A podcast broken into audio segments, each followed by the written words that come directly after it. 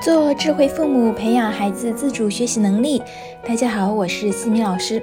这节课给大家带来的主题是高效陪娃写作业的三个方法。有家长和我说呀，西米老师，我平日比较忙，没有时间把这么多节课全部都听完，有时候听了后面又把前面的内容给忘记了。我就只想知道如何高效陪娃写作业。你能不能就直接简单粗暴的教我一些方法，好让我快速上手？当然没有问题。这节课呢，我就跟大家提炼一下高效陪娃写作业的三个方法。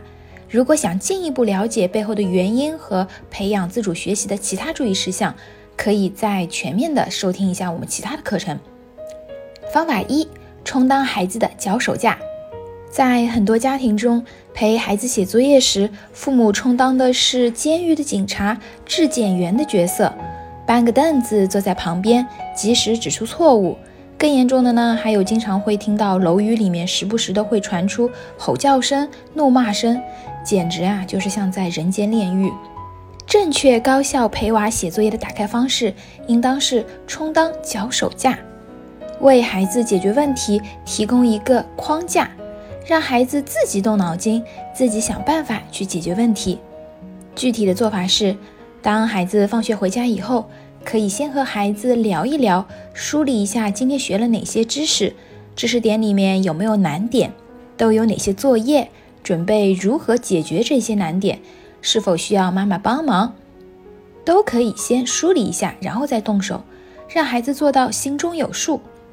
在孩子写作业的时候。家长不要一直在旁边监督，可以做些自己的事情，可以看看书，或者在电脑上做一些自己的工作。这样既不会给孩子带来压迫感，也会让孩子明白写作业是自己的事情。学习这件事归根结底是属于孩子自己的，本质上父母只是孩子的资源提供者和支持者、协助者。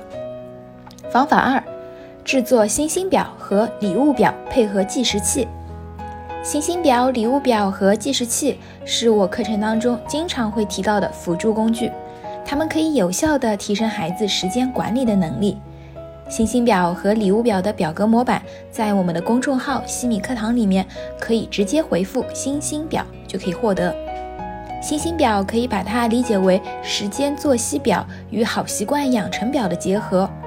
另外一个专治拖拉磨蹭的神器就是计时器。也一定要给孩子准备好，如何配合使用呢？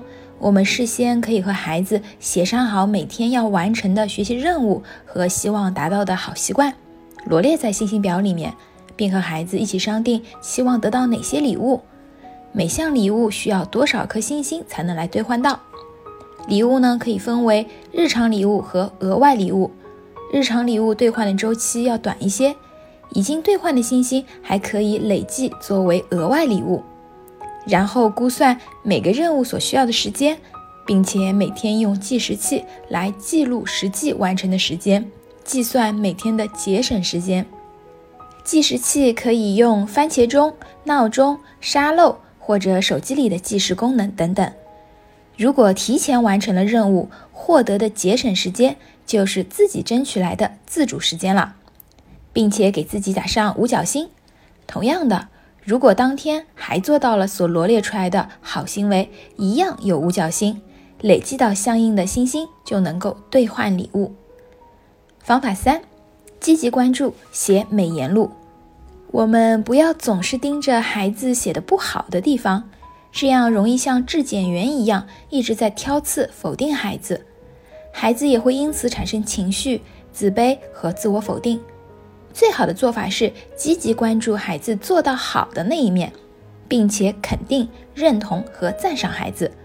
通过孩子已经做到的正向行为来推动孩子进步。我们还可以把这些正向的行为记录下来，就是写美言录。如何写美言录的方法，在第二十八节课当中有具体的说明。感兴趣的家长可以去前往收听。美言录是用于鼓励孩子的正向行为。强化孩子的自信心和内在动力的一个好工具。美言录的公式，我在这里和大家说一下，大家可以记一下，就是现象加行为加感受。现象呢，指的就是你所看见的；接着将孩子值得赞赏的行为总结为一个正向的词语，比如有责任心、独立思考、专注、自信。最后写下家长的感受。举一个例子，妈妈看到你一直在目不转睛地看书，你是一个特别专注、爱阅读的孩子，妈妈感到很高兴。写美言录时，应当表扬孩子的行为细节、努力、态度。坚持、勇气以及合作等方面，它能够帮助孩子看到自己做得好的地方和相信自己可以做到的能力。当孩子越做越好的时候，孩子的内在动力就会被调动起来。我们高效陪孩子写作业的目的是为了今后无需陪伴。希望上面的三个方法可以运用起来，帮助孩子自主自发地驱动写作业。